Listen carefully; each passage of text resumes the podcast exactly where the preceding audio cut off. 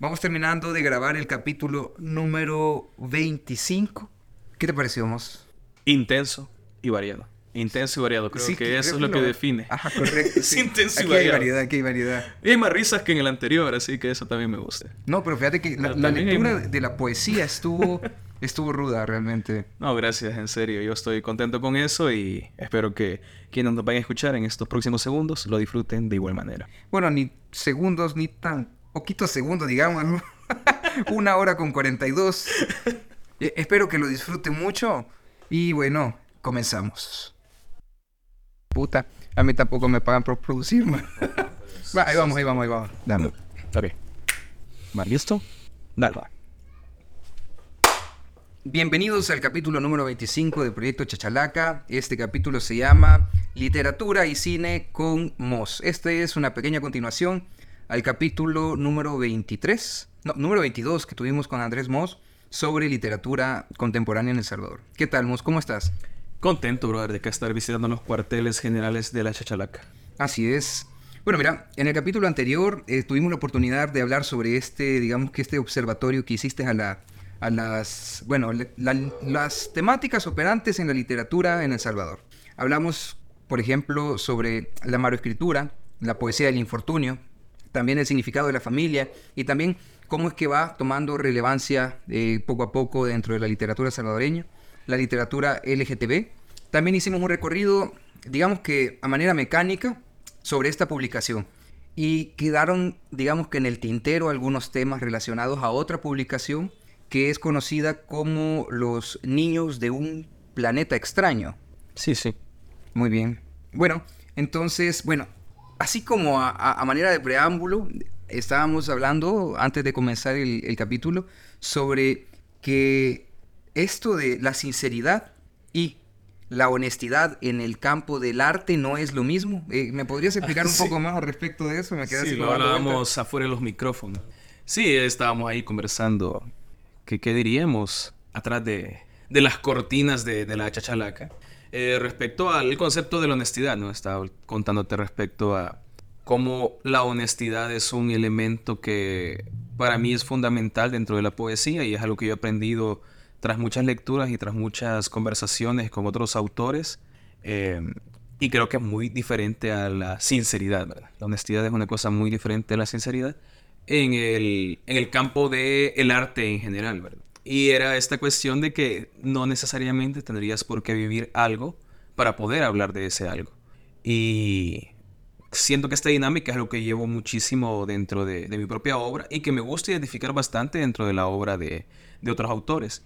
Eh, estabas, por ejemplo, diciendo al inicio sobre la, la estética esta, la, la- la poesía del infortunio o la maroestética. Y pues, si ponemos eso de ejemplo, me pongo a pensar en autores que no necesariamente tienen que tener, por ejemplo, un familiar que sea pandillero o, o perteneciente a cualquier grupo delictivo o un delincuente en general, ¿no? Que no pertenezca a estos grupos. Y, y pueden hablar del tema. O no tienes por qué haber perdido a alguien dentro de esos grupos para poder hablar del tema. O, por ejemplo, no tienes por qué haber sufrido abuso policíaco para hablar del abuso policíaco. Entonces, ahí es donde yo hago la gran diferencia entre sinceridad. Ah, no, es que este poeta no es sincero porque él está hablando de que lo metieron preso y no lo metieron preso. Pues, pues existen las grandes barreras de que es una voz poética, una máscara poética. Y que es lo que está haciendo un autor que maneja la honestidad desde la, poesía. Entonces vos podés hablar, por ejemplo, de, de la muerte sin haberte muerto. Y esta es una broma que hemos manejado de forma quizá un poco interna dentro de mi grupo de, de amigos. ¿no? Hubo un poeta que decía algo así como que no puedes hablar de cosas que no hayas vivido, no puedes hablar de todas las drogas si no las has consumido. Algo intenso. Eh, Algo, algo muy intenso, creo yo. Pero, pero sí, es- eh, los, los elementos simbólicos existen y creo que mientras existan los elementos simbólicos y los contextos, uno puede abordarlos. Así que desde ahí venía esa, ese, ese pequeño fragmento de lo, de lo que se menciona ahora mismo que respecto a la diferencia entre sinceridad y honestidad. O sea, el autor puede ser honesto con un tema independientemente de que no haya vivido en carne propia lo que significa ese tema.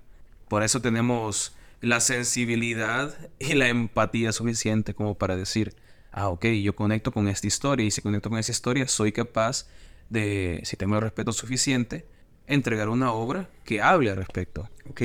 Vamos, pero al final de cuentas siempre va a haber quien dice, no, es que vos no lo has vivido, vos no podés escribir de esto, y esto quizás es una queja constante en, todos los círculos de la literatura, bueno, en, la, en el propio arte. Sí. Pero ahora viene mi pregunta, ¿es esta razón el origen del, del heterónimo? ¿Es, ¿Es, el porqué del heterónimo? Ah, ah, ok. Sí, eh, que es otro tema que hablábamos fuera de micrófonos, que era con respecto a la práctica heteronómica. Mm, en mi caso sí diría que tiene que ver, pero también, digamos, yo experimento esas, esas experiencias, valga la redundancia, experimento esas experiencias, qué terrible quedó eso, pero experimento ese tipo de contextos a partir de, de mi propia voz también. Y sé que muchísimos autores tienen obra importante y podría citar, este, que van a esos sitios, a esos sitios simbólicos, a esos sitios contextuales y no necesariamente han perdido a un familiar ahí. Es que yo creo que no es necesario y llevándolo a, esas, a esos límites, ¿no? Porque creo que a veces estamos limitados por el hecho de decir tal cosa no puede ser legítima si no te ha pasado a vos. Pero por ello también creo que el artista como tal es un traductor de experiencias. Eh, no necesariamente tienen que ser suyas. No tienen que ser suyas. Yo considero que no. Yo considero que no. O sea, mucho de lo que habló Roque Dalton en su poesía no lo vivió él en carne propia. Él veía a la gente. Y me encanta poner este ejemplo de Roque. Porque no se le cuestiona. Porque sí, o sea, siento que Roque es un, una figura que, que muchos de golpe te van a decir, sí, lo que dijo Roque, todo correcto. Y, y yo estoy de acuerdo en muchas cosas de Roque, no, no es el tema en este momento. Pero sí, respecto a, a este a este halo de incertidumbre que estamos tomando ahorita, creo que es importante ponernos a pensar, o sea, Roque no fue ese campesino. Roque no fue este que perdió a tal persona. Roque tuvo otras pérdidas, tuvo muchísimos conflictos, Roque tuvo... Eh, su militancia viene de un amor profundo por comprender lo que otros están sintiendo. Y ahí está la magia, y ahí está la belleza de la poesía. Entonces, me parece muy hipócrita que puede existir el comentario de si no has vivido algo en carne propia, no puedes hablar de ello. Y por eso te digo, o sea, el ejemplo de Roque me parece muy sencillo de comprender, muy sencillo de refutar si alguien intentara hacerlo. O sea, no, eh, Roque por supuesto que formó parte del pueblo, pero estamos diciendo que no todas las experiencias de las cuales él habló. Y además, Roque Dalton también ocupó el heterónimo. Así que es muy, es muy lindo si alguien quiere investigar y platicar luego de, este tema, que no lo quiero abrir ahorita porque creo que es muy largo, eh, se puede hacer. Pero, pero sí, no creo que es solamente el heterónimo, sino que las voces en general que tiene cualquier poeta están habilitadas para poder traducir los sentimientos y experiencias de otros. Ok, interesante al final de cuentas, porque incluso aquella persona que se queja del propio hecho de decir, bueno, es que vos no viviste eso, este, sienten sus emociones, que es de esa manera, y es su forma de ver las cosas. Por más que uno quiera decir, no, está mal, es su forma de ver la, vida. ¿no? Lo único es que no puede invadir, digamos, que la percepción de las otras cosas. No puede limitar a otro artista a no sentir o no empatizar con una situación que está viendo, aunque no la esté viviendo. Claro, o sea, sentimientos de orfandad. Y también aquí quisiera poner este, este ejemplo que es a partir de los propios símbolos y las propias licencias que te entrega la poesía o la literatura en general. Alguien puede hablar de sentimientos de orfandad aunque haya crecido con sus padres, porque lo podemos eh, contextualizar en, ah, me siento huérfano de un país, me siento huérfano de un tipo de trabajo, o sea, yo no tengo trabajo. Claro, es que eso es ser desempleado, por supuesto que eso es ser desempleado. Pero como poeta, como escritor en general, como artista, vos puedes decir, esto es un tipo de orfandad de. Entonces podemos manipular los símbolos y manipular como en el sentido de los tomamos con las manos y los moldeamos como querramos. Entonces podemos tomarlos como se nos dé la gana. O sea, el arte está hecho de posibilidades. Y creo que precisamente eso es lo que lo enriquece. Y más allá de las posibilidades del propio artista de moldear como se le dé la gana, están las posibilidades de los lectores. Y voy a decir lectores en general, o sea, porque vos puedes ser lector de una pintura. Entonces voy a ocupar el término lectores para interpretar el arte como se te dé la gana. A lo mejor un poema habla de, de Dios y alguien lo toma como está hablando de su papá. Y por supuesto que es válido. El cine mismo, la música. Hay canciones que muchos hemos dedicado y luego nos dicen, no, pero es que está hablando de su hijo muerto. Sí, pero yo ahora se la dediqué a mi novia, por ejemplo. Y está perfecto. Entonces, creo que esta, este, este tema de qué tanto tendrías vos que haber vivido una experiencia como tal para poder hablar de ella, eh, alguien que ha hecho la suficiente introspección y ha conocido el suficiente arte, ni siquiera lo pone en, tela de juicio, porque no creo que tengamos que vivir las cosas que, que estamos traduciendo en, en las obras. Y, y, mira que al final también es una cosa bien, bien importante detallar. ¿Por qué? Porque, por ejemplo, Gabriel García Márquez, por ejemplo, por así decirlo, en Cien años de soledad no era de, ¿cómo se llama? De los buen día. por supuesto. No, era un personaje. Y no estaba eh, tirado a todo, todo ese gran árbol familiar del cual en el cual cualquiera se puede perder, por ejemplo. Estamos hablando de realismo mágico, o sea, es que yo siento que con poner ejemplos muy puntuales uno cae en la cuenta de que el arte es posibilidad, el arte es creación y por lo tanto no tenemos que vivirlo. ¿Por qué Julio Verne habla de cosas que ni siquiera existían para su época y que ahora existen? Y yo después, ay, Julio Verne está en el futuro. ¿no? Julio Verne, Julio Verne, eh, ¿por qué este Orwell plantea sus distopías y luego vemos un tipo de traducción diferente a lo que se puede estar considerando que vimos en la actualidad? Sí, es más Fulcutiano. Ajá, también puede ser. Sí. sí mira, mira, el caso de, Eduardo Galeano en las venas abiertas de América Latina, que al final de cuentas él no lo vivió. Es que somos la manifestación de todo aquello, o sea, el, residuo, el producto final. Bueno, ni final, en proceso. En proceso. Pero este, no lo vivió, no estuvo ahí. Sí, a nivel de, historiador y de literato que, que, que, fue Galeano y constructor de alegorías, porque Galeano para mí fue un constructor de alegorías, que lo que permite la alegoría es tener vigencia a lo largo de los años.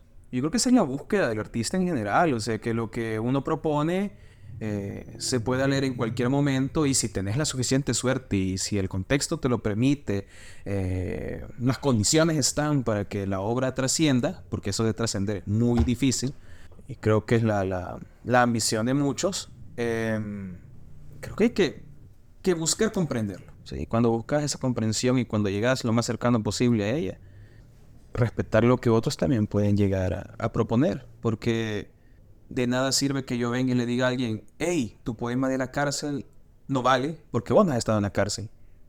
para mí es, estúpido, es obtuso, un pensamiento muy, muy obtuso, porque habrá alguien que pueda acceder a este poema, a este cuento, a esta película y, y diga, hey, mira, lo que está diciendo esta persona o lo que dijo hace 30 años, lo que dijo hace 80 años, me conecta.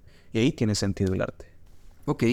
Y bueno, mira, que esto al final viene haciendo el preámbulo de, de esto, de, de, lo que estábamos hablando, de la escena sobre los escritores en El Salvador, que es prácticamente lo que yo identifico que es esto del primer volumen de Los niños de un planeta extraño, que fue, pienso yo, a, mi manera de verlo, ¿verdad? Una incursión en la literatura salvadoreña. En la narrativa. En la narrativa, ok.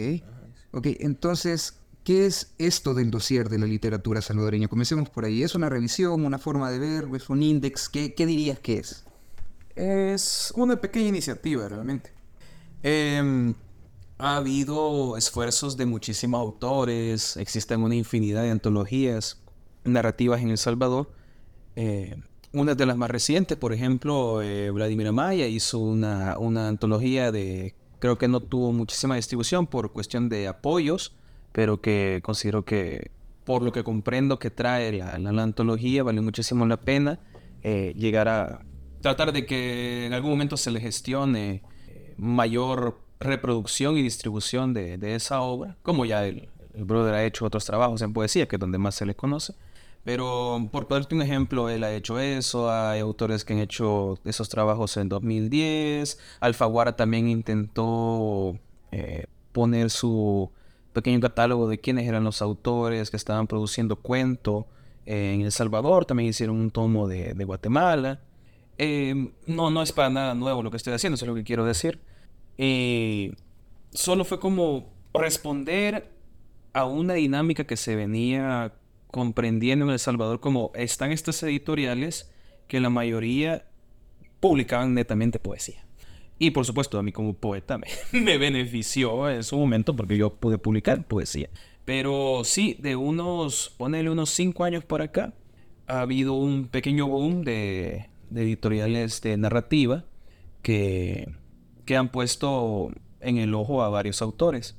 Yo creo que el boom, yo ahí sí creo que podríamos discutir muchísimo con, con varios, pero por como yo he visto el panorama editorial salvadoreño, creo que lo inicia de alguna manera este editorial Los Impisto, o sea, como ese nuevo, es que no me gustaría boom porque la gente lo va a relacionar con el boom latinoamericano y no quiero que la gente piense que estoy hablando de eso. Pero sí, un pequeño reventar de, hey, miren, estos son los autores. Como que está convergiendo, digamos. Ajá, los autores salvadoreños y ellos lo proponen de esa manera, ¿verdad? Es un, es un proyecto que lleva o que nació con, con Jacinto Escudos y con Mauricio Arellana Suárez. Y ellos dicen como de, hey, miren, vamos a hacer una editorial para, para narrativa. Y empiezan a publicar cuentos, empiezan a publicar novelas, reeditan algunas cuestiones suyas que realmente solo se publicaron en el exterior. Y que, que bueno porque son, son grandes autores ellos. Y acá no mucho se les... Se pudo acceder a obras específicas de ellos. Luego, pues tenemos otros esfuerzos que ya existían, por ejemplo, Índole Editores, eh, siempre tenían como que publicación de poesía, narrativa, ta, ta, ta, iba tirando también teatro, pero siento que empezó ahí como a ponerse más en la mesa de, hey, hay cuentistas salvadoreños. Y también lo hicieron las revistas. Está la revista esta, Café Irlandés, que Café Irlandés eh, la, la, la, maneja uno de los compañeros que ya tuviste acá de Chachalaca, eh, Felipe. Felipe, correcto. Felipe. Entonces, vaya, que él lleva Café Irlandés y en Café Irlandés realmente yo conocí muchas voces de cuentistas jóvenes.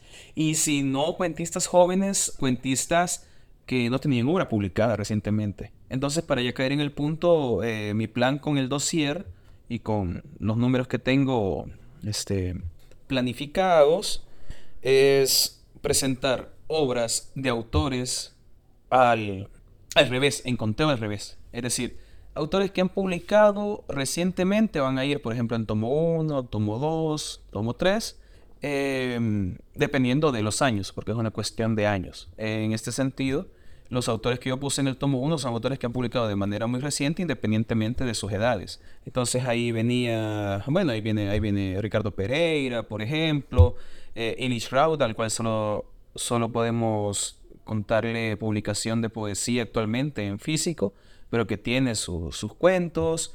Eh, Patricia Lobos, que publicó con eh, Índole Editores, Aliento de Cachorro. Ahí viene, viene un cuento de ella este, Derling, y, bueno, tenemos a, a, los demás autores que, que uno dice tienen publicaciones recientes, ya sea en alguna antología, en alguna revista, en algún medio físico, y, y consideré yo que valía la pena acercarse a sus obras. Y ahí vamos a seguir avanzando con otros autores que todavía no han salido. Y ahí comenzaste, digamos, que hacer esta recopilación, sí. este ordenamiento. Qué interesante. Y bueno, esto es, digamos que un proyecto muy necesario, a mi forma de ver, porque prácticamente lo que considero que hace falta aquí en el contexto artístico salvadoreño es comenzar a vis visibilizar, hacer uh -huh. visible este tipo de esfuerzo, en este caso la narrativa, eh, por ejemplo, con Noche de Cantautores, que ellos están haciendo un esfuerzo salvaje claro. para poder presentar músicos salvadoreños. Y pues, ¿por qué, ¿por qué visibilizar? Porque aquí ya se hace. No es como que hay quien, ah, vamos a comenzar desde cero, para nada, aquí se está haciendo. Exacto. Lo que yo veo es que hace falta esta visibilización. Y pues, como te digo, desde el nombre me pareció algo muy interesante esto de los niños de un planeta extraño. Eh, lo indicas ahí en la introducción del volumen 1, pero ¿nos puedes decir un poco más? Sí, sí. Eh, Niños de un planeta extraño realmente es un título que, que yo robo o recupero de, de un cuento de Salarue, que es de mis narradores favoritos de, El Salvador. Precisamente del final de Semos Malos. El título, como declaro también allí, ahí había sido utilizado por Ricardo Orque Valdovinos en un, en un libro que eran textos de otra naturaleza. ¿no? No, era una selección de autores que están haciendo cuentos. Así que yo dije, bueno, me encanta lo suficientemente, me encanta lo suficiente Salarue como para decirlo quiero ocupar de título. Y sentí que podía englobar a toda esta gente porque como muchos, también considero a Salarue como padre del cuento moderno en el país. Así que fue por ello que, que decidí inclinarme por este título y que sé que se va manteniendo según vayan saliendo las, los, los, siguientes números. Los volúmenes. Sí, los siguientes okay. volúmenes. Ok, interesante. Y, y, bueno, ¿qué vas descubriendo este, con respecto a este proyecto? Porque, por ejemplo, a mí en este proyecto uh -huh. de Chachalaca sí. he venido pues, a redescubrir El Salvador prácticamente. Me di cuenta que no lo veo en color. Bueno, soy daltónico, eh, cierto grado de daltonismo, pero ahora sé que, que, estoy más fregado porque al no entender el náhuatl en mucha medida, este, también estoy dejando de, estoy perdiéndome una gran parte del Salvador. Uh -huh. de pronto vengo a ver aquí Noche de Cantautores, vengo a ver estos esfuerzos de literatura que por ejemplo estás haciendo tú. ¿Qué te va dejando este proyecto? Mira, a mí lo que me va dejando es esa apreciación sobre cómo los autores están abordando temáticas muy diferentes y planteando textos, muy textos en contextos muy diferentes que lo que se hacía, por ejemplo, hace 10, 15 años. Eh, pienso en otra de las autoras que está incluida en el primer volumen del dossier, eh, Michelle Recinos. el cuento que se le incluye ahí se llama eh, Mi perra o la perra, no recuerdo cuál es, cuál es el título, no sé si es mío o es la, pero es, es un cuento muy potente, creo que es La Perra. Eh, es un cuento muy potente, que creo que es un cuento que se maneja mucho en el código de la narrativa de Claudia Hernández, pero que también está la, cosecha personal de, Michelle Recinos, que ahora mismo para mí es de las autoras jóvenes salvadoreñas más interesantes. Y yo diría quizás hasta de Centroamérica. Sí, sí, creo que lo digo sin miedo, es una de las autoras de Centroamérica más interesantes. Y lo he dicho desde hace un buen rato, antes de que ella recibió el premio Carátula, por ejemplo, hace poco. Y, fue como de, ah, ok, toda la gente después fue como, ah, sí, los cuentos de ella. Pero me pareció bonito haber podido tener acceso a esa obra y haber podido sacar el dossier previo a ello y decir, no, es que es, es una obra muy, muy linda, muy interesante, muy potente. Linda quizá es la, la palabra que, que puedo utilizar en cuestión de apreciación de obra, pero, pero, o sea, lindo lo que habla ella ahí no lo es. Eh, pienso también en André Rentería, eh, que es un autor con muchísimos registros. Yo he leído cosas que desde las estructuras son estructuras muy, muy diversas, ¿no? Tiene cuentos muy breves, o sea, cuentos súper breves, lo maneja muy bien. Este, tiene ya novela eh, publicada, tiene, tiene sus cuentos y pues, tiene una tendencia hacia el urbano, eh, hacia la cuestión de la violencia, y, es onda, ¿verdad? Eh, y a mí me gusta mucho eso.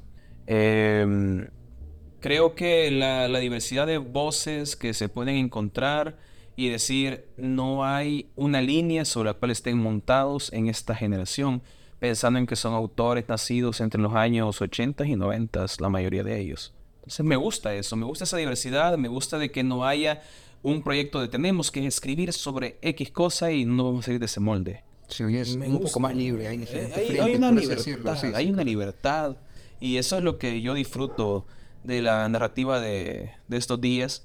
Viene en el siguiente volumen que, que bueno, Voy a tirar reclamo. voy a tirar reclamo porque hay que tener reclamo.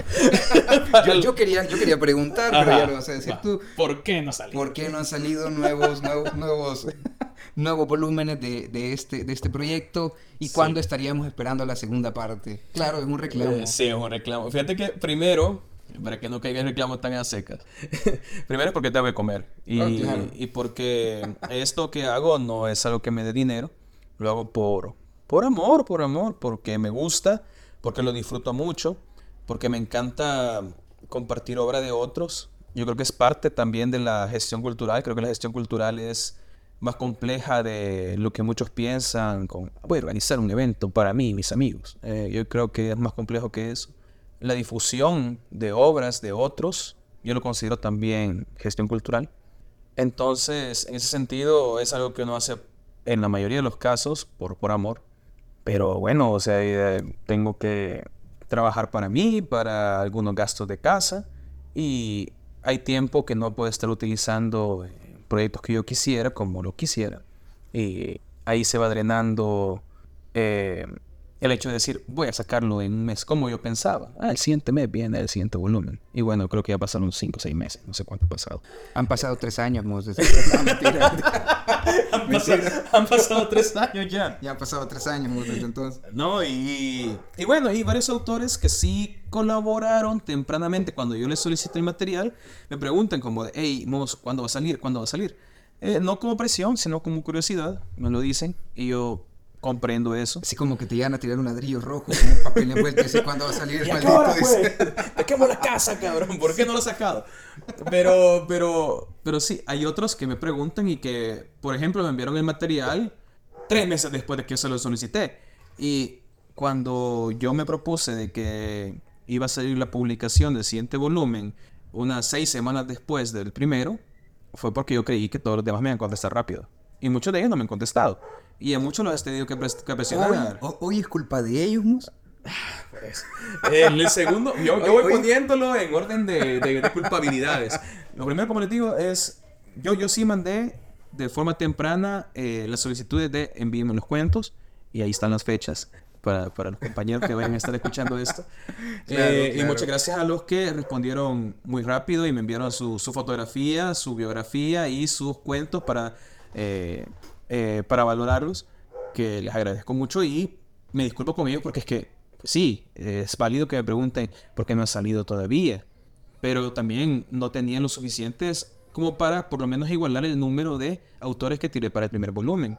Y que también es un plan en el que yo te digo, o yo quería sacar cuatro volúmenes y que todos llevan un orden por fechas y gente que me interesa. Entonces no podía como que rellenar con otros Ok. el segundo volumen. Ahora estoy pensando más en ir diciendo, según vaya saliendo, esto se incluye en el segundo volumen y si este otro pertenece al tercero, lo vamos a ir colocando en el tercero y a la gente después que los pueda ir consultando. Porque el cuarto, hasta donde lo tengo yo planificado, es para aquellos autores que eh, son autores ya referencias muy sólidas, eh, no me gusta esta palabra, pero consagrados, ¿no? Eh, y aunque, pues, como tal no me gusta esta palabra, pues sí me interesa ese autores con cierto recorrido y que sobre todo sus publicaciones ya hayan tenido el suficiente espacio para calar, ¿no? En, el imaginario de los lectores salvadoreños. Eh, dentro de eso, pues, hablo de, bueno, Castellanos Moya, de Canjura, Salvador Canjura, Claudia Hernández, Jorge Galán, eh, unos cuentos que ha facilitado Alfonso Quejadurías, también pediría ahí algo a, a Jacinto Escudos y a otros autores que yo considero que forman parte de, de esa tradición de la narrativa, eh, del cuento salvadoreño y que todavía están vivos. Ahí también metería, por ejemplo, obra de Ricardo Castro Rivas, de uno de sus libros que yo considero como imprescindible en el país, que es Teoría para lograr la inmortalidad y otras teorías. Y ahí estaríamos buscando, bueno, estaría yo precisamente buscando presentarles mi menú. Que, que al final el dossier para mí es un menú de degustación para aquellas personas que quieren aproximarse a, La literatura a la- salvadoreña. el cuento, como, como fue de alguna manera así el eh, aquel texto que ni siquiera buscaba ser una antología de poesía, ¿no? lo que mencionabas al principio, eh, que vos no lo dijiste así, sino que te digo, mucha gente se molestó porque dijo, ah, no, es que yo estoy incluido ahí. Y era como, esto no es una antología, gente, esto es, estoy hablando de temáticas. E incluso, eh, Y- viéndolo de siguiente forma, ah, van a haber escritores salvadoreños que van a quedar fuera de los cuatro volúmenes que vas a hacer. Claro, sí, Sí, y esto no significa que no sean artistas ni nada por el estilo, sino que este es como un camino, digamos que para estas personas que quieran in- iniciarse en la literatura salvadoreña. Sí, o sea, es como de, miren, estas son las personas, las lecturas que yo disfruto, ¿no? Pongamos las lecturas, porque con muchos de estos autores ni siquiera los conozco, o sea, mucho- con muchos de estos autores ni siquiera tengo relación, o son cercanos a mí, o sea, son autores que en algún momento me han dicho algo, y con decir algo me refiero a su obra me ha dicho algo. Eh, he conectado con ese texto o esos textos que me están compartiendo y que yo le voy a compartir al, al público lector, y, y ahí, ahí termina el asunto. Em, Entonces, re- sí me Sí, gustaría hacer este, esta pequeña pregunta, Dale. porque tú dijiste algo en el capítulo pasado que me pareció interesante, la licencia que me tomé yo para poder hacer esta pequeña, este pequeño observatorio cuando hiciste este, el análisis a, la a, las- a los temas operantes en la literatura salvadoreña. Entonces, esto es como una licencia sobre la literatura que tú consideras eh, elemental para acercarte, pero está basada en tu propia percepción, en tu, pro- en tu propio gusto. Eh, fíjate que no, no diría elemental, siento que elemental es como muy fuerte. eh, sí. Si pusiera elemental, realmente eh, el número bajaría demasiado. Y esto no lo digo con ningún tipo de, ataque, aunque alguien podría considerarlo así. No es elemental, sino que considero que hay obra que le puede interesar al nuevo lector o al lector que ya está escribiendo, si acaso su, su pretensión o su intención es esa, y que les puede no sé, alimentar, alimentar. Yo creo que por eso mismo hacía la, la metáfora del menú. O sea, para mí es un menú que yo les estoy ofreciendo a estas personas.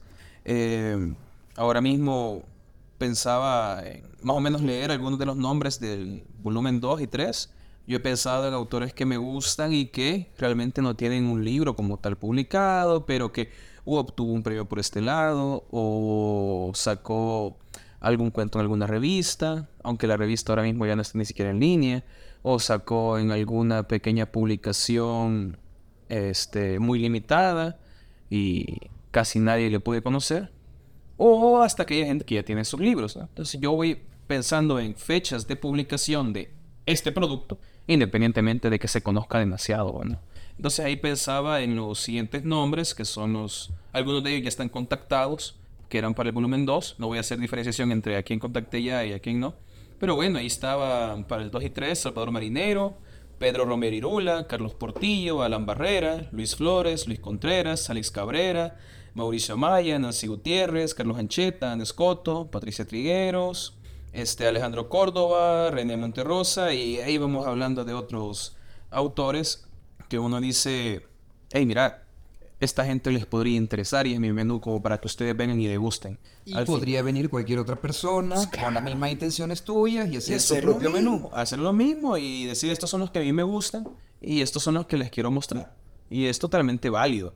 En el caso de lo que hablabas antes de la licencia, yo en ese sentido, en el capítulo pasado lo mencionaba con respecto a cuando decías lo del nuevo compromiso. Entonces, para mí eso era como una licencia que sí me gustaría aclarar ahorita, pero si alguien no lo comprendió o si yo no me expliqué muy bien en el capítulo anterior, que era sobre un nuevo compromiso en el que yo menciono gente eh, como la Divina Maya, como Luis Borja, este, pero yo pienso en, la gente tiene su imaginario el compromiso respecto a la generación comprometida, como tal. Entonces, para mí, el compromiso es hablar de las cosas que se tienen que hablar en la época que se tiene que hablar, en la época que compete. Entonces ahí yo podría decir, no, o sea, Vladimir Amaya encaja en eso, por supuesto. Alberto López Serrano con una temática eh, que no tiene nada que ver con una cuestión como tal, este, si nos quisiéramos poner a ver pandilleril, que podría ser lo que nos, nos atañe, o de cuestión de, de autoridades a priori. Pero sí, él tiene un poema muy bello que es este, sobre un transfeminicidio y entre otras cosas que tiene que yo creo que encajan muy, muy bien con, con esos temas que importan en la actualidad. Entonces, para mí, esa poesía puede estar enmarcada dentro de un nuevo compromiso. Eh, pienso, bueno, en, la poesía, sí, como decía, de Luis Borja, en la poesía de Elena Salamanca, eh, Elena Salamanca con temas de mujeres.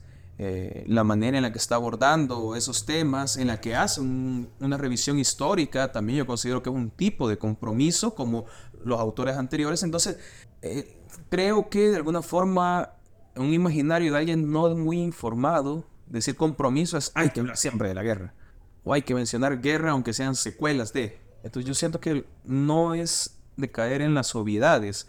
Eh, de alguna forma, cuando alguien está tomando el, el tema de la posguerra, los demás ya deberían comprender y puede que sea una exigencia, pero, pero sí, yo creo que ya se debería comprender de que estamos hablando de temas tangenciales a la guerra y que no se debería caer en obviedades.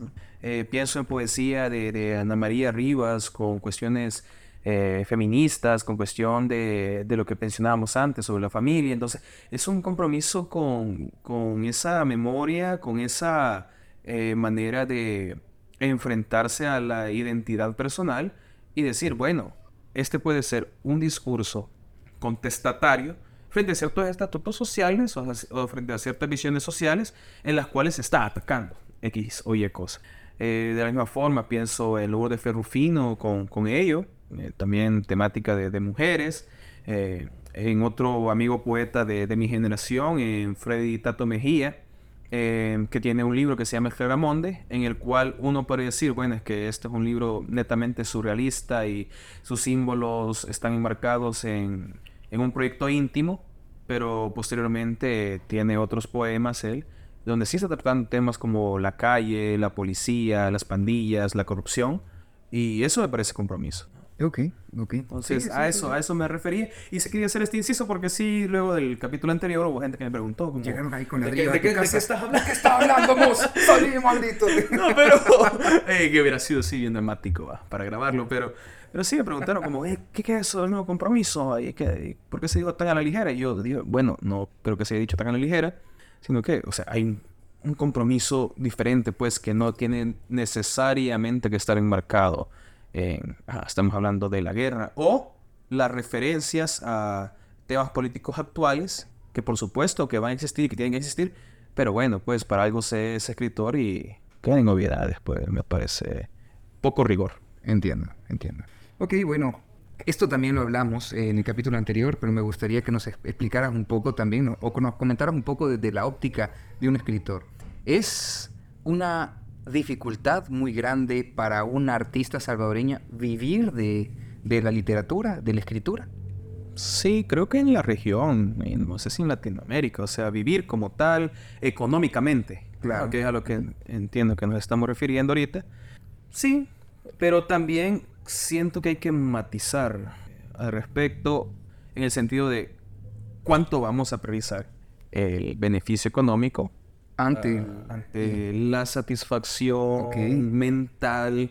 Eh, no sé si, si poder llamarlo... Realización personal. Realización personal, sí, Ahora, viene, viene otra pregunta, porque ya en el capítulo anterior exploramos esa situación de que es difícil vivir de esto, pero ¿Por qué crees que es difícil vivir de esto en nuestras latitudes? Es, pienso yo, y, ahí me gustaría debatir contigo, pienso yo vengo.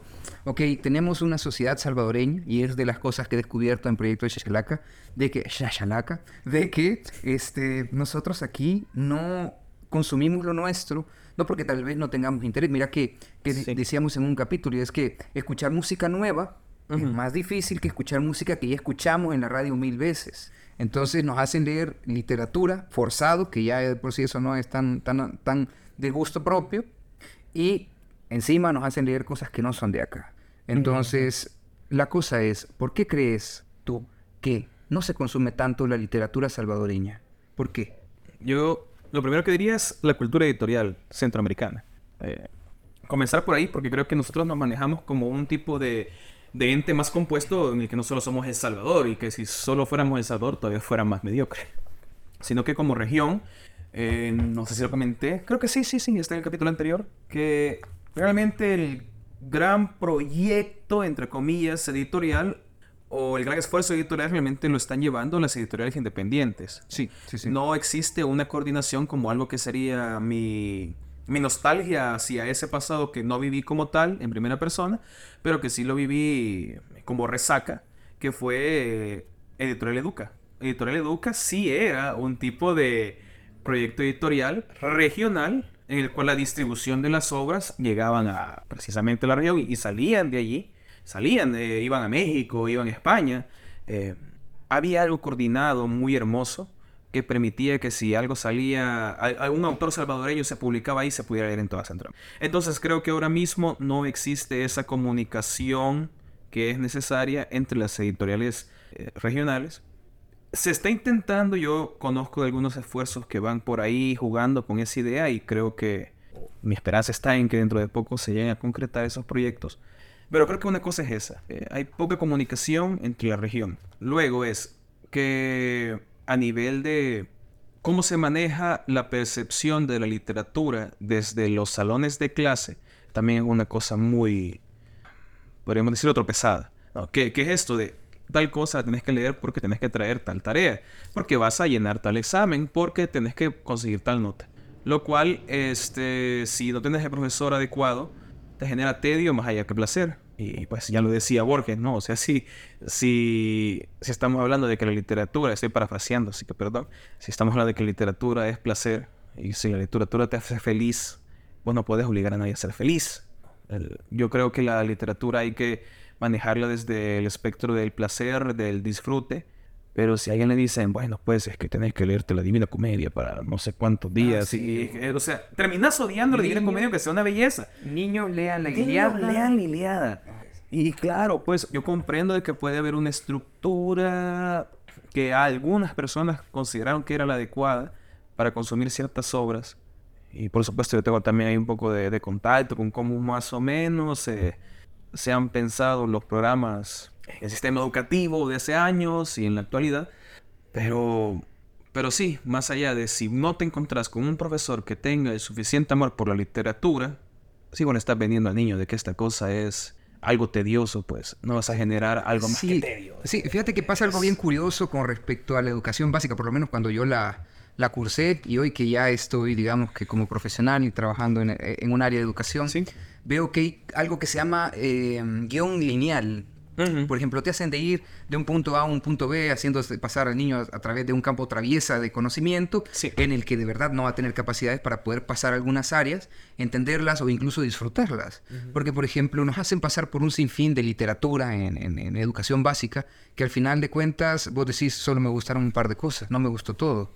En cambio, no le están dando la oportunidad al niño de que se exprese de otras maneras tampoco. Y yo creo que por ahí va el problema de que, por ejemplo, en mi caso, leer era una cosa muy difícil. A mí yo, yo tenía problemas de dislexia, tanto así que, que confundía palabras, no podía leer el principito. Me dejaron una tarea que era leer el principito y responder unas preguntas. Yo no pude leer el principito en todo el periodo que nos dieron. Lo leía y, y- y me trababa tanto que, que al final me frustraba Sí. pero ya era bueno para la computación y eh, conseguí el PDF del Principito, busqué por palabra clave Sí. y con eso logré responder todas las preguntas que tenía que hacer. De un día para otro, en quizás lo que fue 45 minutos, respondí las 12 preguntas que, que la maestra quería. Y al final no disfrutaste. No, de hecho vine a leer el Principito ya grande y dije, ah, ok, ya no fue ese, ay Dios mío, el Principito, cómo me reventó la cabeza. Ya fue, ah, ok, y el Principito. Sí, sí, y creo que eso nos... Bueno, al menos de mi parte, es que, es que no es que sea solo de mi parte, sino que de aquellas personas que son entusiastas ya con la literatura, lo vas luchando, lo vas luchando y decir, bueno, yo le tengo tanto amor a esta cosa y no comprendo, porque es que el amor no hay que comprenderlo, ¿no? Es- está allí, pese a que haya tropiezos, frente a que haya negativas de, vos seguís avanzando en, en eso, pero claro, digamos que el, el panorama ideal sería de que toda la gente pudiera disfrutar de la literatura. Y ahí voy a lo otro. Estaba planteando los dos puntos anteriores, pero lo otro es cómo también nosotros pensamos en arte regional, y te digo, aquí voy a atreverme a decir arte regional, no solo literatura, y arte nacional.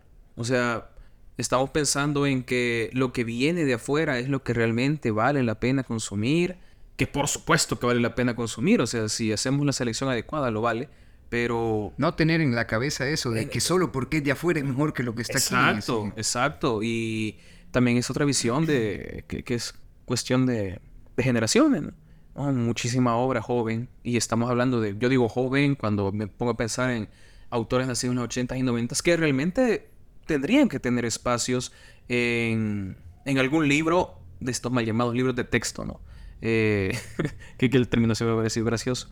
Estos libros educativos, que se estudien obras de autores jóvenes de aquellos autores jóvenes que ya valgan la pena y que haya un tipo de criterio hablado de por qué esta gente se debe leer. Pero no existe y dudo realmente que vaya a existir pronto por ciertas condiciones eh, sociales contemporáneas. Pero, pero bueno, para mí hace tiempo tuvo que haberse hablado de ello. Es más, en universidades yo he conversado con muy queridos profesores con los que ahora somos amigos de la carrera de letras. Y ellos tienen toda, toda, pero toda la gana de que, por ejemplo, exista en la carrera de letras, hablando precisamente de eso, un literatura salvadoreña 2. Porque es que nos quedamos muy a medias con literatura salvadoreña. Estaba hablando ya de un espacio universitario. Estamos hablando de educación superior. Pero en la que ya se dijo, vamos a leer a estos, estos y estos. Y eso está en el programa. Y claro que hay que respetar eh, los estatutos, los caminos del programa. Pero yo sé que en el corazón de aquella gente, en la cabeza de aquella gente que te da clase, está como, uy, me gustaría primero tener el tiempo, tener las posibilidades de mostrarles otro tipo de literatura más contemporánea. Eh, siento que tenemos esfuerzos muy dispersos alrededor de, de este tema y que también nos juega mucho en contra la, el tema de, de la hiperglobalización y eso, o sea, los estímulos son demasiados. Sí, no, no, no se termina de entender desde dónde te están llegando los golpes. Desde dónde te llegan los golpes. Si es por un reel, si es un meme, si de pronto son las cuentas bancarias, todo, absolutamente. Que, un, que una semana, ponele, por ejemplo, te vas al año pasado y todo el mundo era cripto trader. Ahora, ahora vas, a este, vas a este año y todo el mundo es analista de inteligencias artificiales. Y así vas toda la vida. Mira que, Sí. que al final hemos tenido más revoluciones este, tecnológicas en estos últimos cinco años que en los últimos 300 prácticamente. Y, Sí. y bueno, miramos, me gustaría preguntarte, oye, ya nuestra generación, la generación rota, por así decirlo, que ya nació con un gusto por la literatura a medias y que de pronto empieza a cultivarse poco a poco, porque yo pienso o, empiezo a ver que existe como un reverdecimiento, por así decirlo, en esto de la escena salvadoreña con respecto a diferentes, eh, eh, digamos que, formas del arte, como la literatura, como eh, la música, porque de pronto a través de estas mismas redes sociales empezamos a unirnos poco a poco. Sí, sí. Porque, por ejemplo, mira, nosotros tenemos la dinámica en, en la página de Proyecto Chachalaca de estar compartiendo lo que se está publicando por quienes ya entrevistamos. Si no hemos compartido algo es porque todavía no lo hemos entrevistado, pero estamos ahí que queremos, que queremos, pero ¿qué otras cosas se te vienen en mente? ¿Qué, qué podemos hacer nosotros como generación para ir abriendo esos espacios? Porque, ojo, yo sé que muchos dicen, ah, que aquí en El Salvador no hay espacios para esto, no hay espacios para esto, otro. Pero en otros países fue la propia comunidad de artistas la que poco a poco fue abriendo esos espacios. Se pararon en hombros de otros y otros en los hombros de otros. creo que sí existen.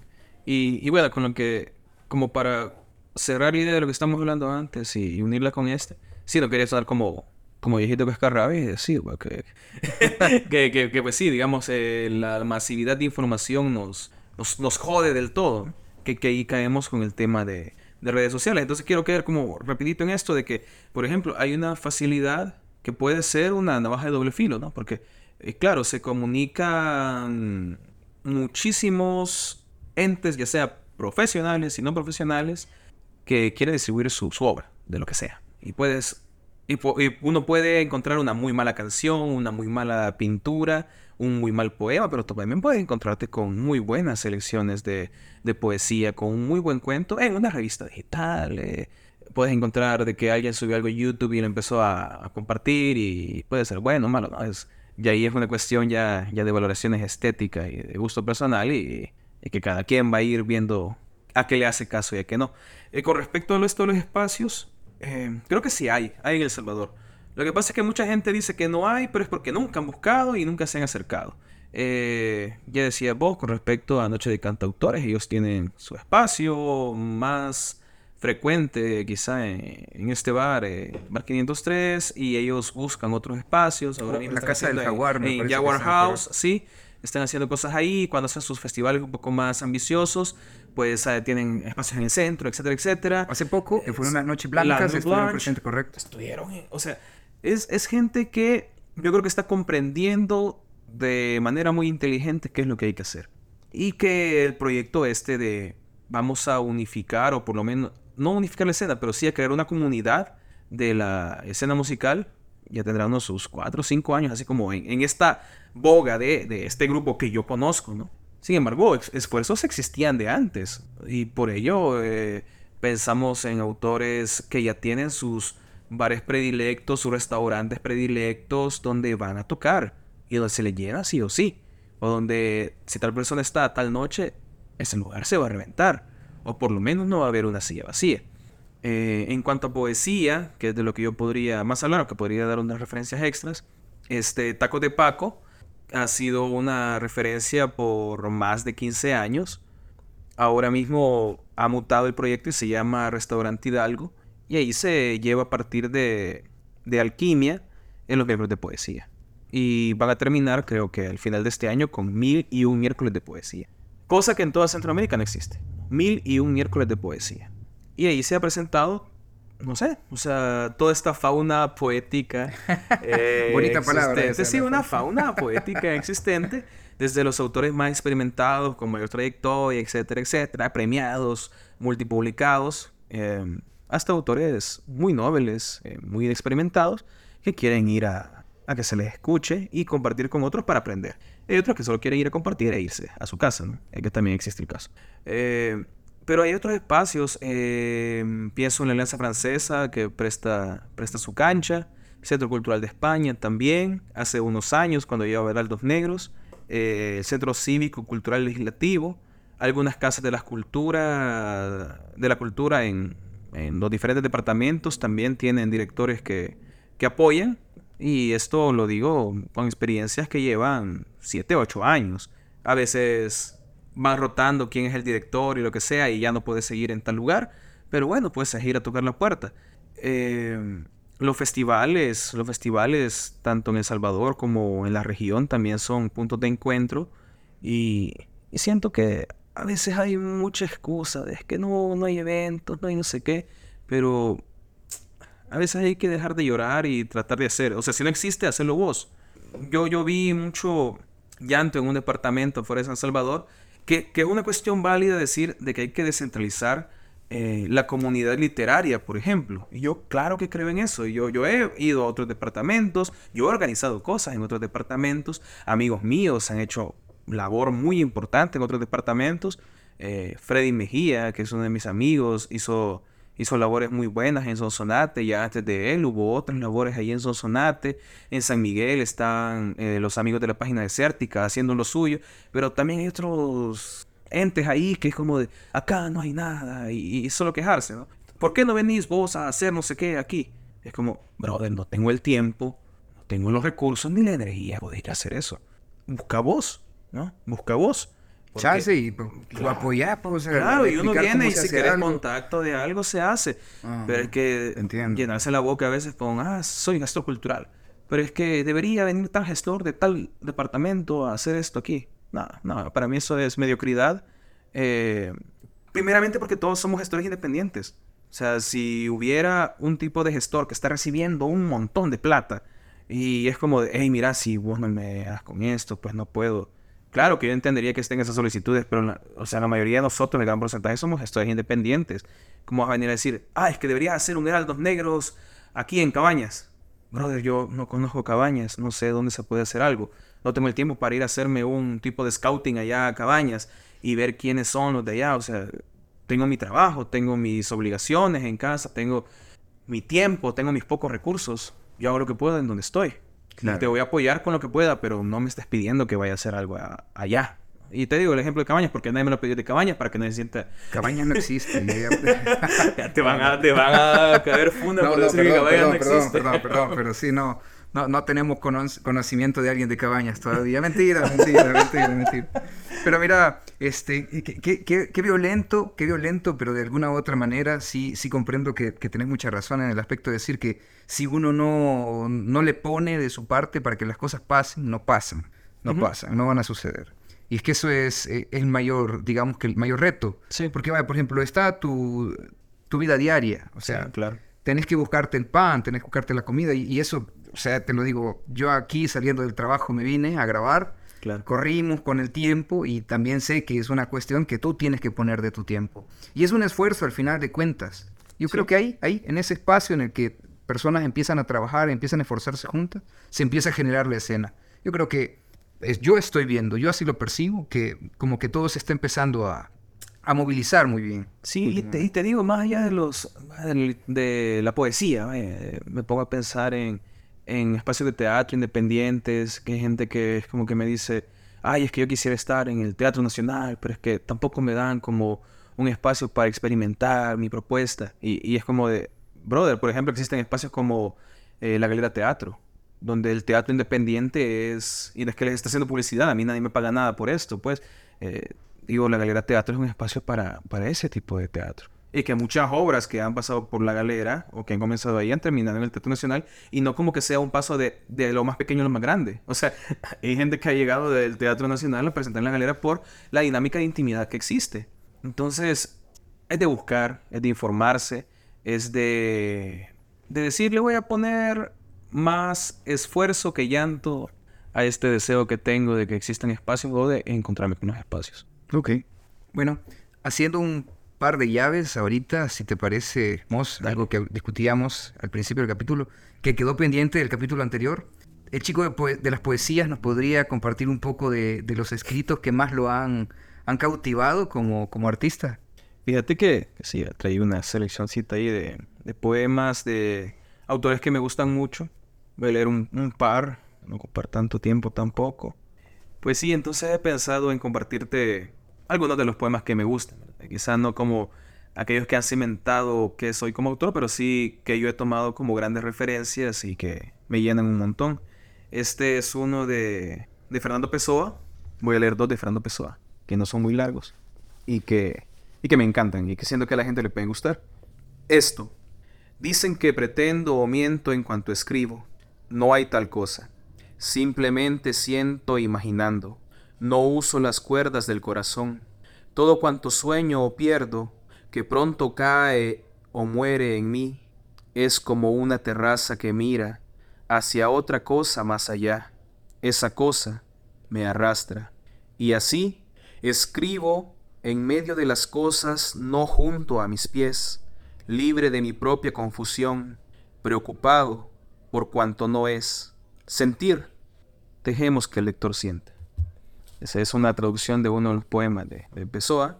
Voy a leer otro que está muy cercano a ello, que se llama Autopsicografía. El poeta es un fingidor, finge tan completamente que hasta finge que es dolor, el dolor que de veras siente.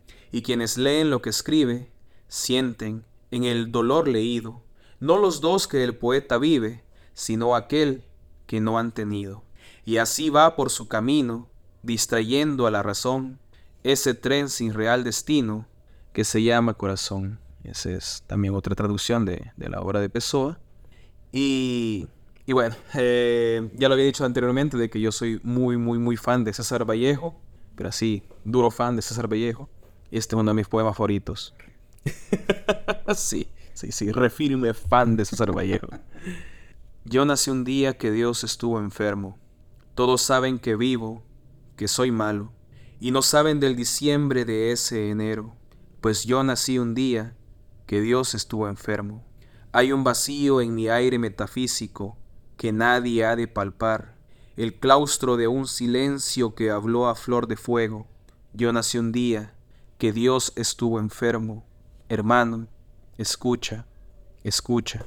Bueno, y que no me vaya sin llevar diciembre, sin dejar eneros, pues yo nací un día que Dios estuvo enfermo, todos saben que vivo, que mastico, y no saben por qué en mi verso chirrían oscuros sin sabor de féretro, luyidos vientos desenroscados de la esfinge preguntona del desierto.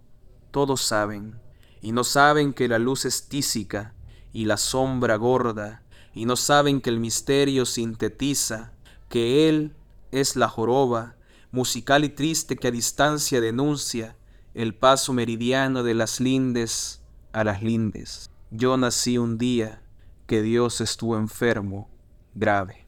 Y este último, para compartir que es un poema que creo que hace esa mezcla muy hermosa entre sinceridad y honestidad. Yo tampoco me he puesto a investigar tanto la vida íntima de este autor, que es Antonio Gamoneda, por lo cual no puedo corroborar que lo que él narra en este poema eh, es cierto.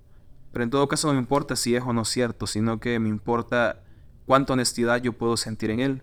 Se llama Malos Recuerdos, de Antonio Gamoneda, y tiene un epígrafe de Marx que dice, La vergüenza es un sentimiento revolucionario. El poema. Llevo colgados de mi corazón los ojos de una perra y, más abajo, una carta de madre campesina. Cuando yo tenía doce años, algunos días al anochecer, llevábamos al sótano a una perra sucia y pequeña, con un cable le dábamos y luego, con las astillas y los hierros, era así, era así. Ella gemía, se arrastraba pidiendo, se orinaba, y nosotros la colgábamos para pegar mejor. Aquella perra iba con nosotros, a las praderas y los cuestos, era veloz y nos amaba. Cuando yo tenía quince años, un día, no sé cómo, llegó a mí un sobre con la carta del soldado. Le escribí a su madre. Mm, no recuerdo. ¿Cuándo vienes? Tu hermana no me habla. No te puedo mandar ningún dinero. Y en el sobre, doblados cinco sellos y papel de fumar para su hijo. Tu madre que te quiere. No recuerdo el nombre de la madre del soldado. Aquella carta no llegó a su destino yo robé al soldado su papel de fumar y rompí las palabras que decían el nombre de su madre. Mi vergüenza es tan grande como mi cuerpo, pero aunque tuviese el tamaño de la tierra, no podría volver a despegar el cable de aquel vientre ni enviar la carta del soldado. Qué duro ese último poema, la verdad. Es durísimo. ese poema cuando lo leí por primera vez yo, yo me descompuse y lloré. Sí, es esa discusión que teníamos antes sobre honestidad y la sinceridad y no me importa si lo vivió o no. Importa que yo lo puedo sentir, que vos lo puedes sentir, que lo puede sentir el que te transmite. El que escuche y se transmite. Ahí está. Esa es la honestidad del texto. Uf, bueno, uf, hay que regresar, hay que regresar. es que es, un cabrón, es una cosa muy cabrona. Sí, muy bien, el chico de las poesías. Ahora, vos, ¿nos podrías compartir algo de lo tuyo? Con gusto, brother. Voy a leer dos, dos poemas de algo nuevo que tengo que se llama Revolver. Este es el primero de los dos. Se titula El fin de la infancia. Y como yo que me apasiona mucho y es el cine, tiene un epígrafe de Andrei Tarkovsky que dice Where childhood ends, poetry begins. Y lo que es lo mismo que cuando termina la infancia, la poesía comienza. Dice el poema. Al despertar, mis labios aprendieron la arquitectura del frío. Mi amor por el lenguaje es el amor del río mismo contra las piedras.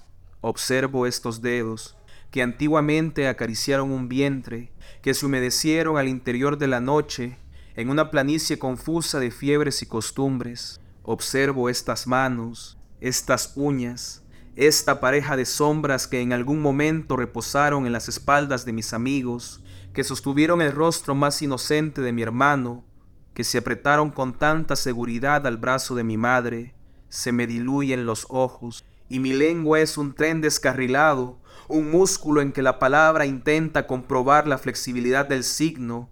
He llegado hasta mis huesos, ha llegado hasta mis huesos el final de la infancia, se evaporan todas las lágrimas, se desdibuja la seguridad del día siguiente, con tu corazón no termina mi sangre, lo repito y balanceo esa cordura que besaron tus labios, con tu corazón no termina mi sangre, repito, y limpio una lápida vacía para recibir cualquier nombre, con tu corazón no termina mi sangre, digo, y guardo el rostro de aquel niño que fui, pasarán los años, alguien celebrará este mi dolor con un beso, y dirá que mis palabras tienen la misma edad que mis ojos, desnudo su cuerpo frente a mis manos, olvidaré por unos minutos que llegué a escribir este poema, rodará mi cabeza colina abajo de mis venas, como un dado multiforme para marcar mi suerte, y mi corazón estará alejado de mi corazón, y mi carne será prudente al conversar con el fuego. De cara al insomnio, el hombre que fui será abrazado por mis canas, y la tierra que seré, pisoteada por la diminuta huella de algún niño. Pasarán los años, digo, sin tener la certeza de cómo envejecerán mis palabras, o en qué manos amanecerán estas hojas, si amarillentas y llenas de polvo serán encontradas, si el hijo de alguien recogerá este libro, como quien recoge un gusano pequeño y energético que se retuerce, parecido a una lengua extinta y del que no sabe ni sospecha cuánta muerte lleva en su interior, pasaré, estoy seguro, como han pasado frente a mis ojos, estos primeros 28 años de infancia. Duro. Es, capítulo duro. Es retrospectivo. Mi intimidad de enero.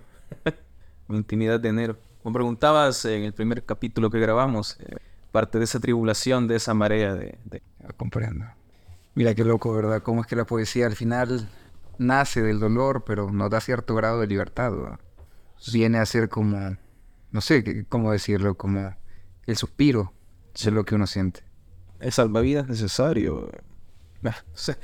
Voy a leer el, último. Dale, dale, Este es un poema que se titula a partir de una canción de un francés que se llama Stromae, es un músico. Y su rola se llama Alorson Chant. El poema roba el título de la canción. Tiene como epígrafe la canción misma. Para quien quiera, pues lo, puede buscar. Eh, creo que el sonido les va a ser rápidamente identificable. Y bueno, el poema dice, La cordura es un hilo de cristal frente al dolor. No sé cuántos días llevo en este exilio de mi carne. Recuerdo poco, apenas lo suficiente. El nombre de la mesera y la bolsa en que guardo monedas para volver a casa. La cordura es un hilo de cristal frente a mis ojos, mi propia sangre, el martillo con el que rompo mis huesos. Tomo fotografías de mi rostro, para comprobar que sigo en este cuerpo, pero se me pudre la carne, amor, se me pudre amargamente la palabra, canto deseando el olvido, esperando piedad en el desmayo, repito tu nombre como niño perdido, bailo y canto y canto una canción cuyo nombre no conozco, y beso a la primera mujer que me ofrece su cariño, y toco su vientre, como quien toca un barco para cruzar la noche, y olvido anotar su número para volver a encontrarme con ella. Digo tu nombre como decir la muerte, como quien escribe un libro corto o un pretexto plagado de pólvora, como quien entiende que la necesidad encuentra lugar en el lenguaje. Pienso en un mismo momento en todas mis muertes. Se me hace imposible separarme de mí, se me hace imposible separarme de todos. Temo a la muerte de mis amigos, temo a la muerte de mis padres, temo no encontrarte de nuevo frente a mi pecho, temo a estas calles en que se larga mi sombra, a conocer demasiado bien el asfalto y tener la certeza de que es imposible cambiarlo todo. Digo tu nombre, como quien dice el nombre de esta ciudad, o como quien dibuja una frontera marchita sobre sus manos.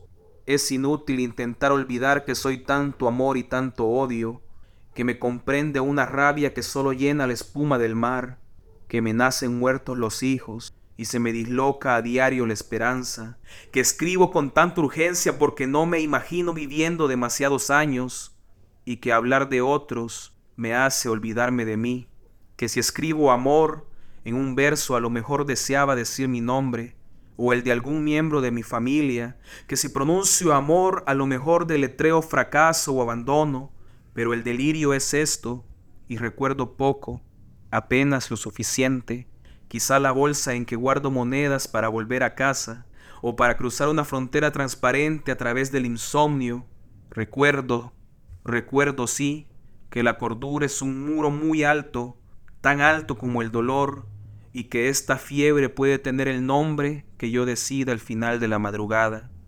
No sé por qué estaré llorando, o si existirá todavía ojo para lágrima, cuando este libro encuentre manos que lo sostengan, pero hoy cierro las mías, como quien abre un corazón y esconde su ternura en un bosque de palabras, o como quien pierde a propósito un animal tibio y muy breve en el parpadeo de aquellos ojos que encontraron un revólver. Bueno, qué, qué fuerte hemos realmente.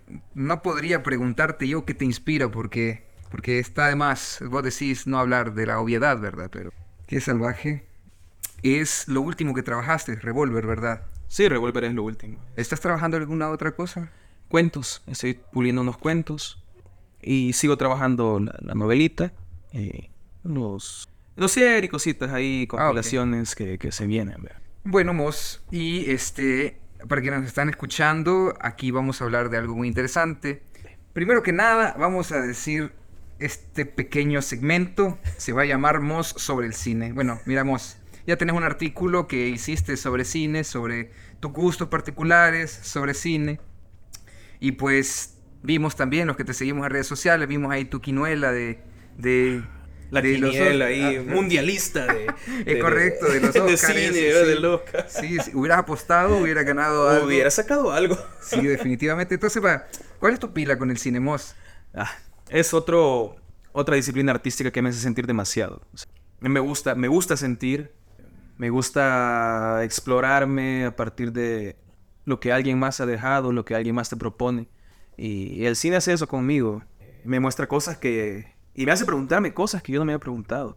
Entonces, esa es mi clavazón con el cine. Eh, yo consumí sí algo de cine clásico, digamos clásico, pero es que clásico es demasiado ambiguo el término, ¿va? Alguien puede decir, cine clásico, todo, cualquier cosa que está del 2000 para abajo. Ah, no, pero, no, Dios, o mentira, sea, cine clásico. eh, O sea, eh, decirle a alguien que viene de ver este, el, hombre y la, el, el hombre detrás de la cámara, es de las primeras películas, de, Imagínate. no, de los primeros intentos de película que vieron. Sí, o sea, ¿qué? Como, como cuando fue lo de lo del tren, de, de los Lumière, este... Claro, cuando- o sea, los primeros experimentos o, o esto de, de- del trote del caballo, dentro del caballo. El reto para de- de- descubrir si el caballo en Ah, algún momento... sí, el caballo en algún momento, todo, todo era él sin tocar la tierra. Si había un momento Si había en un el que el en caballo no tocaba la No tocaba tierra la cuando tierra. estaba cabalgando. Sí, entonces esas cosas me interesan mucho, pero claro, es que no podemos, primero, no podemos, y jamás lo vamos a hacer, yo creo que no nos da el tiempo de consumir toda la música, toda la literatura, todo el cine que existe hasta la fecha. Por eso hay que ir eh, seleccionando. Pero, pero bien, eh, me interesa mucho el cine contemporáneo, me interesa bastante, me dice mucho, y por eso me doy a la tarea de, de consumirlo. Y como he hecho con la poesía, con los cuentos, con las novelas, eh, las redes sociales me han dado esa facilidad para poder decir, hey, miren, este poema me gusta, le tomo foto, lo subo. Y luego la gente es como, mira, ¿y ¿qué más tenés de este autor? O me puedes recomendar algún libro y les paso PDFs. O, Ya o tenés el como- PDF pirateado. Ajá, sí, ya tenés el pe- o- o me- y la gente que, que me quiere apoyar en mi emprendimiento me dice como de, hey, mira, eh, tienes el libro, te lo compro. Y yo, ah, chivo, dale. Ah, entonces, ¿Cuál, cuál es tu emprendimiento vos? el dealer de libros. Ok. El dealer de libros para todos ustedes. Anúnciese aquí. Anúnciese acá con el dealer de libros. En el dealer de libros le tenemos todos aquellos libros que usted pueda desear y que si acaso nosotros tenemos las posibilidades para conseguirlos, si no están descatalogados o aunque estén descatalogados tenemos las posibilidades, tendremos para en el dealer de libros para usted el sistema ideal para satisfacer sus necesidades. Yo, yo soy cliente, yo soy cliente satisfecho, aunque no sé por qué de pronto el libro que compré traía, decía Biblioteca Nacional. Ah, yo sí te puedo decir por qué es. No, eh, tiene que ver con esos, ¿cómo le podemos llamar? Esas pequeñas purgas que se hicieron eh, respecto a bibliotecas nacional, Biblioteca Nacional, que también Biblioteca Nacional sacaba, sacaba libros hace años eh, de sus filas, como Casa de la Cultura sacaron por decretos desde arriba, para decir renovar la literatura de, pero, pero sí, de- dejaban escapar muchísima obra que es fundamental de nuestra cultura salvadoreña y pues consideraron que no era necesario conservarla. Ah, ok. Así que Ah, ya ahora tiene una explicación. tiene una explicación y también, bueno, varias casas de la cultura, otros lugares, em, iban, iban... Pero no vas así, digamos, que a la biblioteca con un DUI o un robado. y- No, no, no. Y, No, y- y mentira, de allí, mentira, no, y mentira, fíjate que de allí es eh, muchos de estos libros. Uno de Casa de la Cultura de Suchitoto, por ejemplo. No, no, como puedo decir Suchitoto, digo San Jacinto, como digo San Jacinto, puedo decir Nejapa. O sea, eh, te aparece en alguna venta de libros usados del centro. Y ahí están los sellos, ahí dice Casa de la Cultura tal y trae este la indicación de, de, de qué año está publicado, en qué año se archivó, etcétera. Y bueno, a vos te vale porque querés leer ese libro, lo La compras cosa- y la ya. cosa es leerlo, La la cosa cosa es es leer. leerlo. Así que sí, sí, en el dealer va a encontrar cosas así. También libros nuevos y otras cositas que les puedo conseguir. Y cuando les fallo, pues, perdón de todo corazón, pero es que es porque agoté mis recursos y no pude cumplirles el deseo. Ok. Bueno, y después de este pequeño, después de este pequeño anuncio, ¿Cómo, cómo nos fuimos a eso? sí, regresamos, ¿Cómo nos fuimos a, a- eso? Venimos del cine. Mira, regresamos eh, al cine. Entonces, va, mira, ¿qué o cuáles son tus valoraciones sobre cine? Bueno, ya nos venías diciendo de que el cine es como una forma en la que te exploras vos a través de ver qué es lo que otros han hecho y ahí te pones a reflexionar sobre este contenido, este material que está aquí. Sí. Pero vamos a ver, ya hiciste vos una valoración sobre el cine del 2021. Sí. Así a grosso modo rápido, ¿qué hay del cine del 2022? ¿Tenés alguna recomendación, alguna, alguna digamos, este, valoración que te gustaría darnos? Va, mira, eh, quizá antes, rapidito, del 2021, eh, que se lo traje un montón, solo te enumero las, las cosas que me gustaron. Ahí está el artículo eh, para quien quiera buscarlo. Se llama Otro, team, Otro íntimo primer plano, top 10 de películas del 2021, más 10 menciones de honor. Va a estar aquí en, en- en el- Ah, en la, la- descripción del capítulo. en la estar. cajita, en la descripción. Y es llevado a ustedes por Revista El Escarabajo. Quienes publicaron esto, que sería como que el primer trabajito así, digamos, serio, que, que dije me va a tomar un- unos meses para redactar. Y ahí venían películas como Annette, de Leo Scarrax. eh, venían películas como Tic Tic Boom, que la protagoniza Andrew Garfield, el Spider-Man. Eh, para mí es el mejor papel que ha hecho Andrew Garfield hasta la fecha. Eh, un documental, pero precioso, muy experimental, eh, un documental mexicano eh, que lleva un director llama- llamado Alonso Ruiz Palacios, que se llama Una película de policías, que es esto de las, las caras múltiples de, de ser policía, donde puede ser la parte más humana y la parte más corrupta de- del policía, y hace un juego muy lindo con la metanarrativa. Luego recomendaba Titán de Julia Ducournau, recomendaba comedia también con un autor que me gusta mucho, que es un stand-upero, eh, Bob Burham. De ahí recomendaba algo que dijo Martin Scorsese, hey, miren, yo quiero producir esta cosa. Y terminó colaborando con Paul Schrader, que es el, el que hace el guion de Taxi Driver. Ok. Ajá. Eh, Es de una película preciosa y súper linda y dura que se llama The Card Counter, el contador de cartas. Luego está Lamb, que todo mi amor para Lamb. Eh, esta es de Valdimar Johansson y creo que vale muchísimo la pena. Luego Noche de Fuego, que es de una autora eh, nacida en El Salvador, pero realmente una autora mexicana, Tatiana Hueso. Y ya para llegar al final, pues, eh, The Innocents, de Skillbox, que, que es una belleza. O sea, esa, esa onda es para mí la película de terror más bien hecha de, del 2021 y va sobre unos niños que tienen poderes. O sea, como llevamos Marvel a un nivel más... ¿Qué no quisiera decir? Más reflexivo, pongámosle, no sé. Creo que es lo que se me ocurre ahorita. Aquí en el artículo lo manejo mejor. Y la última era The Power of the Dog, que cayó en, en que fue la ganadora del Oscar y esto lo publiqué antes de que ganara el Oscar el año pasado. Y ahí tengo otras menciones de honor que no lo voy a decir ahorita para no alargar el tiempo. Pero, pero sí, de este año puedo hablar al grosso modo sobre lo que me gustó. Y, y bueno, la quiniela sí le pegué a bastantes cositas, pero también quedaron otras ahí volando.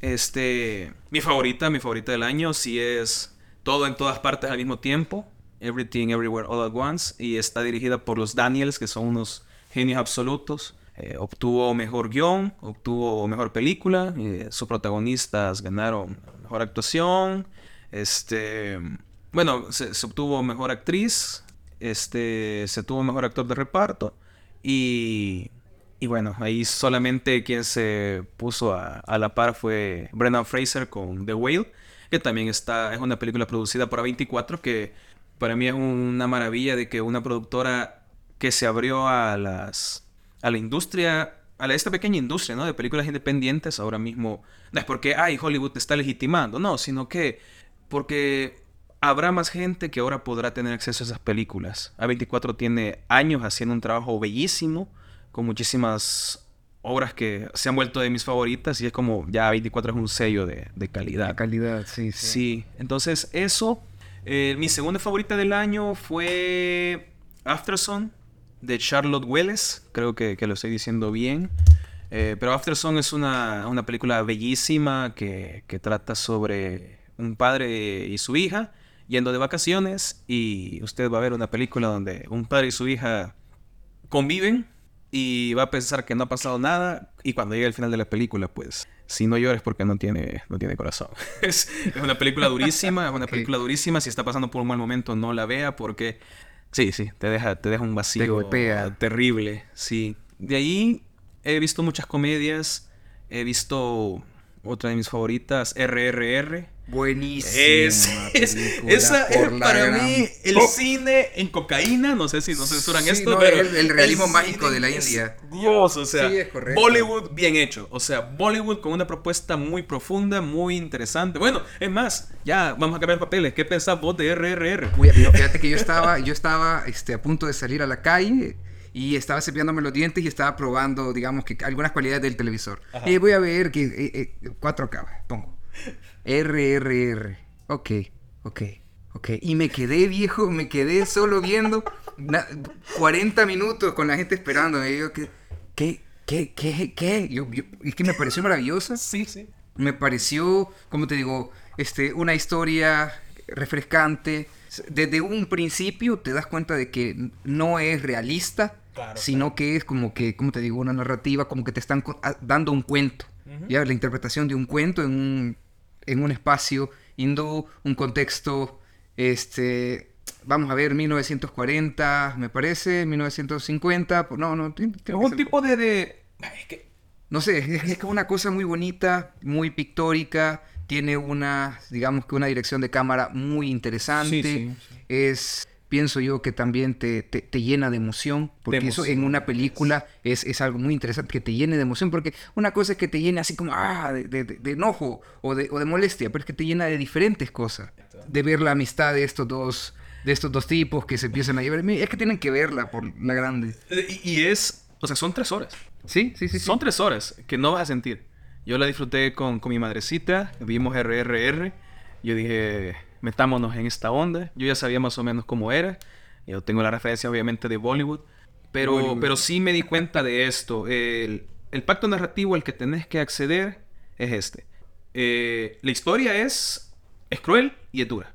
Estamos hablando de ingleses eh, tomándose todo su... lo que ellos consideran su derecho, ¿no? Por sobre vos que sos alguien inferior a ellos. Es correcto. Y ese abuso, esa cuestión de conquista y un pueblo muy pequeño, una cultura que es eh, afectada por, por este poder, vienen y dicen, tenemos nuestras estrategias y son estrategias muy diferentes para poder llegar a, a combatir a este poder.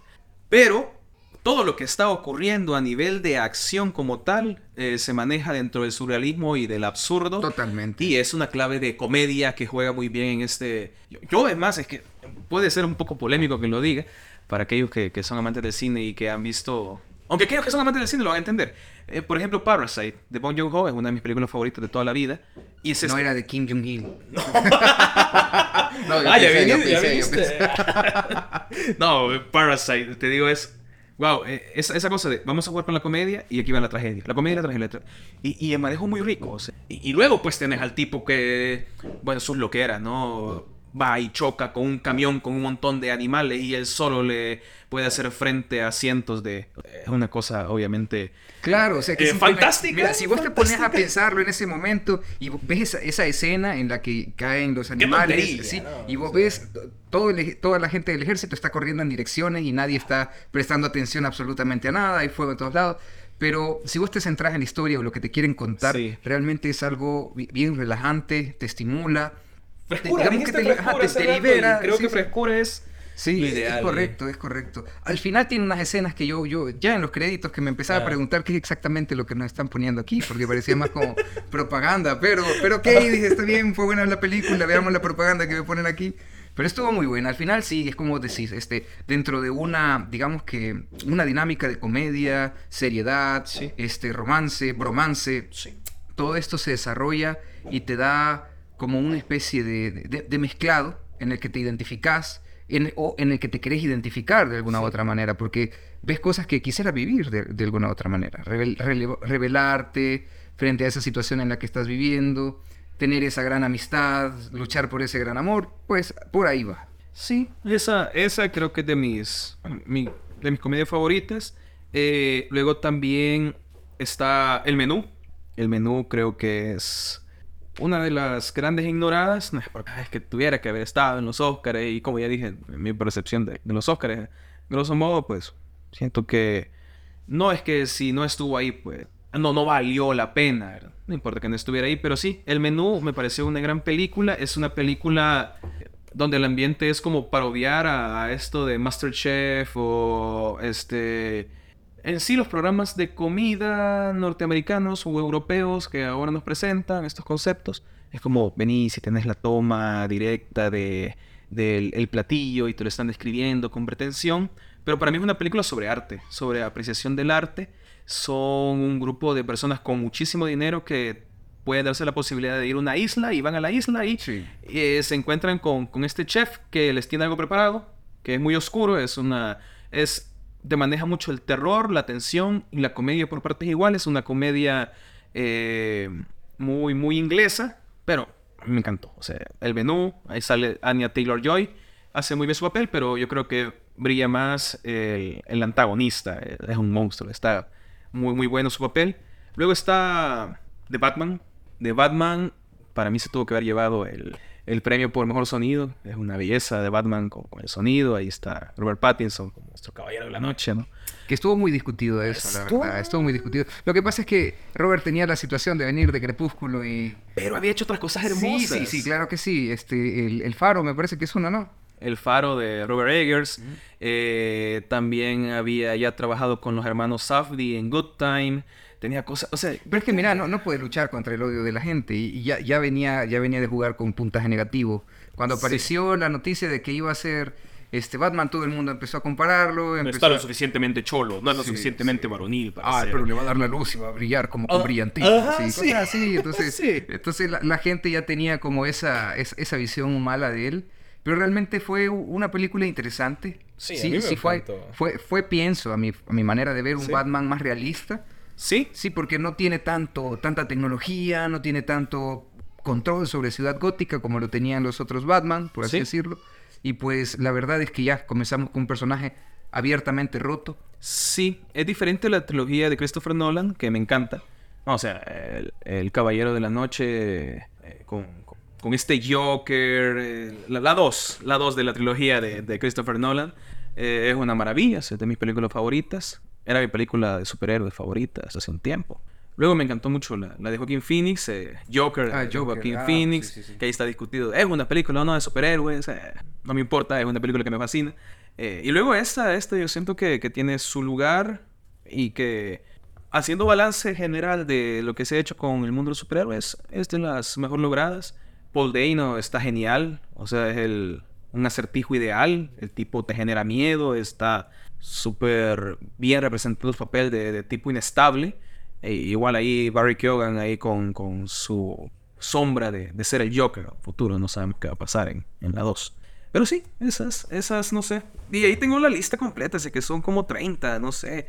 De Babylon, eh, de Damien Chazelle, que no me gusta dema- demasiado de. Eh, Whiplash me parece que está muy, muy linda, me gusta. eh, no, no me gusta La La Land. Pero. ¿Por qué? No, espérate. No, me gusta. el capítulo se acaba ahorita. Se termina el capítulo, el carajo, Puta, espérate, ¿cómo no te va a gustar La La Land?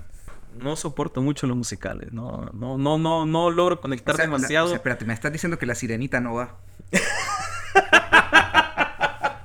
Bueno, es que hay muchos musicales que no soporto. Yo creo que puedo cantar más. En el top del año pasado tenía Annette de Leo Carax. ¿Y de Cats? Ah, no, no seas chabacán, no seas chabacán. Eso estuvo bien raro. No, esa onda, esa onda Está bien miedo está raro, bien sí, fea. sí. O sea, es como, ¿por qué un actor aceptaría estar en, en Cats? Eh, no, terrible, ¿no? Cats. Qué terrible. No sé, fíjate, tal vez fue así como que imagínate que están todos los artistas y dice, mira, va a participar tal, no lo han confirmado todavía. Mira, ya confirmó ella, por, pues sí, entonces eh, fue así como que todos engañados, quizás, no sé. Sí, yo no sé qué le... Sí, mientras aquí todos estamos tratando de olvidar qué fue lo que vimos en Cats. Son cosas que pasan en el cine. Bueno, este, para no alargarnos un poco Sí, más con sí, este capítulo. estamos tirando ahí- sí. Bueno, les queremos comentar Una probadita, ¿eh? Sí, correcto. O sea, Con, aquí este, Mos, tenemos la idea de comenzar un proyecto dentro del ecosistema Chachalaca. Por el momento lo vamos a llamar Cinefor. El objetivo es este, reunirnos en algún lugar, ya sea un bar, en algún establecimiento donde nos den cancha. Vamos a proyectar una película y queremos que ustedes nos acompañen. Vamos a publicar días antes este, de que esto vaya a suceder. Vamos a publicar el lugar, vamos a dar todos los pormenores a través de las redes sociales y pues ahí vamos a proyectar la película y vamos a tener un cineforo. Al final de este capítulo, bueno, perdón, al, al final de esta actividad vamos a tener un capítulo que vamos a estar compartiendo siempre en las redes sociales es, a través de, Spotify con Proyecto Chachalaca y a través de las redes de MOS con el objetivo de que hagamos valoraciones sobre las películas, podamos hablar de ellas, podemos este, ala- alabarlas, destrozarlas, discutirlas y poco a poco también ir conociendo nuevas películas, porque también creo que eso es algo que nos está haciendo falta, hacer comunidad, hablar de películas, tener estos espacios, creo que el Bar 503 tenía esto anteriormente, de que proyectaba películas un día a la semana, pero bueno, esto digamos que también podría ser un espacio nuevo. Sí, y sobre todo que haya este ambiente desenfadado. Vamos a comentar, aquí nadie es un experto en cine. Sí, pero Podemos... ¿cómo no te gusta La La ve, estas discusiones las podemos llevar. Podríamos hacer que La La Land sea una de... Es que me gustan ciertas cosas, pero yo no comulgo con La La Land. Pero podemos llevar esta discusión a- a otros términos. Es como que me vas a decir que no te gustó Paddington 2. Me gusta Paddington. No, hombre, foda. Me gusta Paddington, no sabes que había una dos si quiere. Te lo juro que no sabía. No, es, es parte de, de- de un, un, digamos que una, un easter egg de una película que anda por ahí ahorita en plataformas de streaming. Pero bueno, entonces ese es el plan. Queremos reunirnos, queremos comenzar a hacer este espacio y nos gustaría que ustedes también formaran parte de esto. Más adelante vamos a dar detalles. Sí, esperamos que nos puedan acompañar, que sí se genere la comunidad, que sí podamos hacer algo como de manera muy desenfadada, como, como les decimos, que realmente acá no, no habemos críticos de, cine como tal, yo, yo creo que somos comentaristas de aquellas cosas que nos apasionan y me gustaría como que lo mantuviéramos en ese rollo, si en algún momento se llega a dar la oportunidad de conversar con algún crítico de cine en alguno de esos cineforums, pues sería una belleza, claro. Pero acá lo queremos hacer sin ninguna pretensión de estamos haciendo eh, una crítica profunda respecto de nada. Aquí estamos hablando de entre pares y estamos hablando de igual a igual, así que sería muy lindo que nos pueda acompañar cuando ya lo tengamos totalmente armado. Bueno, y con eso estaríamos terminando el capítulo número 25 de Proyecto Chachalaca. Y la verdad es que ha sido un capítulo muy interesante. Y bueno, ya queda la invitación ahí para que nos puedan acompañar en este pequeño proyecto que tenemos como Cineforo. Muchas gracias y nos vemos en una próxima emisión del proyecto Chachalaca. Nos escuchamos pronto. Adiós.